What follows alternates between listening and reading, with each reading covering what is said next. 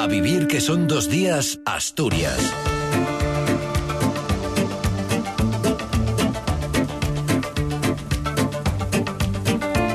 ¿Qué tal? Buenos días. Es sábado 24 de febrero. El invierno parecía no llegar, pero lo ha hecho finalmente casi a finales de este mes de febrero. Hoy esperamos que continúen las nevadas a partir de 800 metros durante la primera mitad del día y rachas de componente oeste muy fuerte en el litoral y en zonas expuestas del interior. En cuanto a los titulares, el gobierno asturiano se plantea evaluar la situación de las edificaciones en Asturias tras la tragedia de Valencia. El ayuntamiento de Gijón cierra la puerta definitivamente a acoger el Mundial de Fútbol, la Guardia Civil recupera el cuerpo sin vida de un montañero betense en Ribota de Sajambre, en León. Son los titulares de una jornada en la que el cielo está hoy cubierto, va a estar cubierto durante toda la jornada y esperamos precipitaciones y chubascos generalizados que pueden ser localmente fuertes e ir acompañados ocasionalmente de tormenta. Temperaturas con pocos cambios, con predominio de los ascensos de las máximas en el tercio occidental. Heladas débiles en la cordillera, localmente moderadas en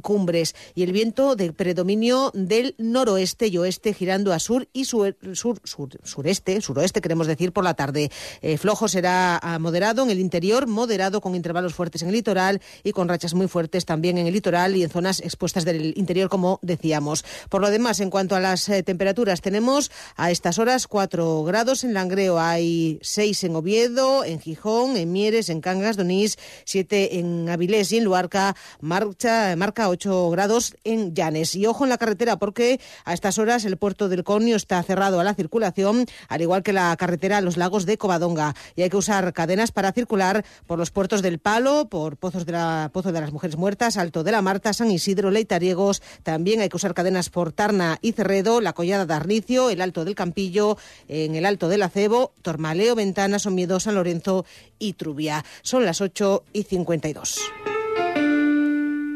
¿Tienes huerta o jardín? Ahora puedes aprender a fabricar tu propio compost con los residuos orgánicos de la cocina y los restos vegetales de podar y segar. Apúntate al compostaje doméstico de Cogersa. Inscríbete durante el mes de febrero en tu ayuntamiento o en la web compostaconcogersa.es. Cogersa, Gobierno del Principado. El Gobierno del Principado no descarta realizar inspecciones de los edificios con fachadas ventiladas para comprobar si se ha utilizado material como el que ha ardido en el incendio de un edificio en Valencia y que ha dejado casi una decena de víctimas mortales de momento. El portavoz del Ejecutivo, Guillermo Peláez, señalaba ayer, tras la reunión del Consejo de Gobierno, que ahora es momento de solidarizarse con las víctimas y sus familias, pero que habrá también momento para evaluar los riesgos en Asturias. Hemos valorado en el Consejo de Gobierno, yo creo que es el momento procesal en el que debemos estar, el expresar nuestra solidaridad con las víctimas y sus familias, con toda la ciudad de Valencia y también en poner en valor el trabajo de los servidores públicos, tanto el personal sanitario como los bomberos. Evidentemente habrá que hacer esas valoraciones, pero en el, en el momento oportuno. Somos conscientes de que eh, cualquier riesgo tiene que ser evaluado, pero lo abordaremos en el, en el momento oportuno. La alcaldesa de Gijón, Carmen Morillón, cerró ayer la puerta definitivamente a que la ciudad acoja la próxima Copa del Mundo de Fútbol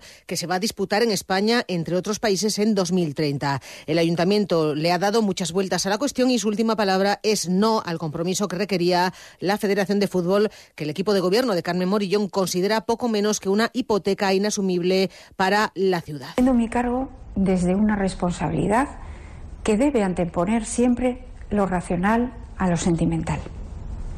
Nada me haría más feliz que decirle a la ciudad que vamos a volver a ser sede de un mundial. Nada sería tan satisfactorio como saber cuánto cuesta organizar el mundial, quiénes lo vamos a pagar y de qué forma. La realidad, sin embargo, es que en esa carrera, en esa necesidad de tener algo más que ilusión, Gijón en este momento está sola.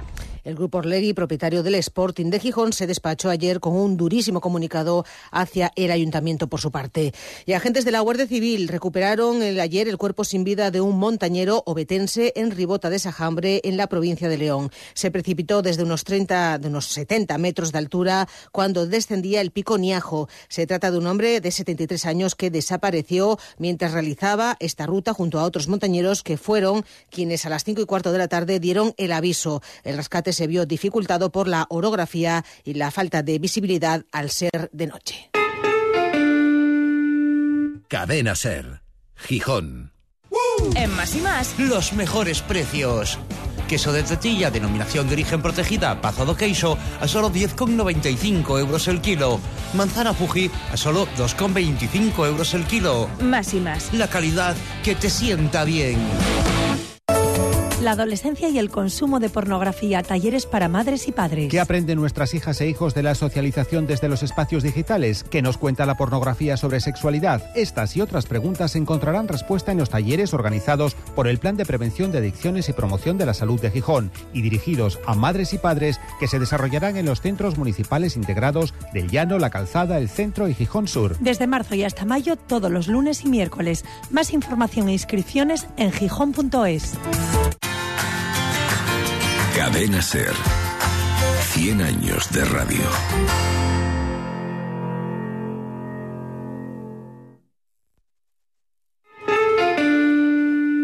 La compañía EDP y la corporación Masabeu han adjudicado a Duro Felguera el proyecto de conversión a gas natural e hidrógeno de la central térmica de Aboño. Una conversión que, según ambas compañías, pretenden tener finalizada en julio de 2025 con la idea de abandonar entonces el uso de carbón para la producción energética. Esto supondrá, asimismo, garantizar el futuro de las instalaciones vital para el suministro de energía a la industria regional. Y la portavoz del PP en Avilés y diputada nacional Esther Llamazares recurrirá a la condena a pagar 6.000 euros por intromisión ilegítima en el honor cometida, según sentencia judicial, contra el exgerente de la Mancomunidad de Turismo Comarca Vilés. Llamazares ha aclarado que no está condenada por mentir ni por injuriar y se reafirma en las manifestaciones que provocaron la demanda. En el Ayuntamiento, Ayuntamiento de Avilés dice se contrata por amiguismo. Presentaremos, por supuesto, y como no podía ser de otra forma, un recurso de apelación. En la sentencia en ningún momento se habla de injurias y en ningún momento se dice que Respetamos eh, la sentencia, pero no la compartimos en absoluto. En lo que insisto es en que he denunciado lo que entiendo y a mi modo de ver tengo que denunciar, que es la contratación por amiguismo. En este ayuntamiento eh, se contrata eh, directamente y hay amiguismo, claro que sí. Y ayer quedó abierta al público la conocida como la Fava de Oviedo, el espacio surgido de la remodelación de la glorieta de la Cruz Roja a la entrada de la ciudad. El alcalde Alfredo Cantelí fue el primero ayer en pisar este espacio, reconvertido ahora en plaza y mirador. Cantelí ha animado a los obetenses a utilizarla y no descarta incluso programar en ella conciertos. Por ejemplo, imaginaros un gran concierto aquí. Por ejemplo pero bueno, tenemos que planificarlo y cuando venga mejor tiempo haremos algo. Por lo demás, el regidor restó ayer importancia al malestar de los conductores que se quejan de los constantes atascos que se originan en la zona. Les viene a decir que hay otras alternativas a la circulación.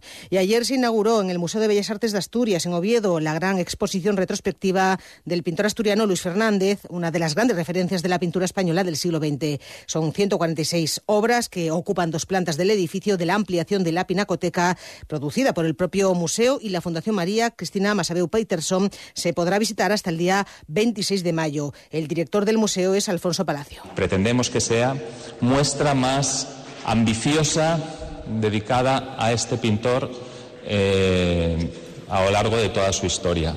Hacer una exposición de Luis Fernández, de un pintor tan a la contra, tan intempestivo en muchos aspectos.